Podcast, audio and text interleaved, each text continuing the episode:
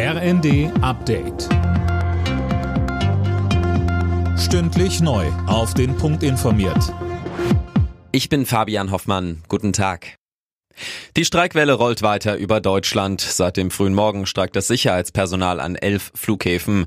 Rund 200.000 Passagiere sind davon betroffen. Für morgen sind dann Warnstreiks im öffentlichen Nahverkehr angekündigt. Montag war der GDL-Streik bei der Bahn zu Ende gegangen. Der Präsident des Deutschen Instituts für Wirtschaftsforschung Marcel Fratscher sieht die hohe Inflation und den Fachkräftemangel als Grund für die Streikwelle. Er sagt bei NTV, Wir sehen jetzt gerade wirklich einen Umschwung weg von einem Arbeitgebermarkt hin zu einem Arbeitnehmermarkt. Also es gibt eine Macht Machtverschiebung.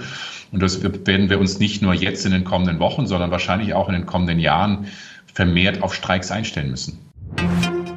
Ungarn hat eingelenkt. Die Ukraine bekommt insgesamt 50 Milliarden Euro Wirtschaftshilfen von der EU. Darauf haben sich die Mitgliedsländer bei einem Sondergipfel in Brüssel geeinigt. Der ungarische Regierungschef Orban hatte das Hilfspaket zunächst blockiert. Das Inkrafttreten des Bundeshaushalts für dieses Jahr verzögert sich weiter. Anders als geplant ist das notwendige Haushaltsfinanzierungsgesetz morgen nicht Thema im Bundesrat. Die von CDU und CSU regierten Länder haben verhindert, dass es auf die Tagesordnung kommt.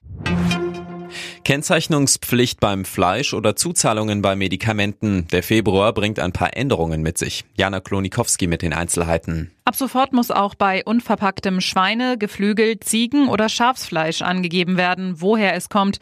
Bisher galt das nur für verpacktes Fleisch und unverpacktes Rindfleisch. Zuzahlungen bei Medikamenten richten sich nicht mehr nach der Anzahl der Packungen.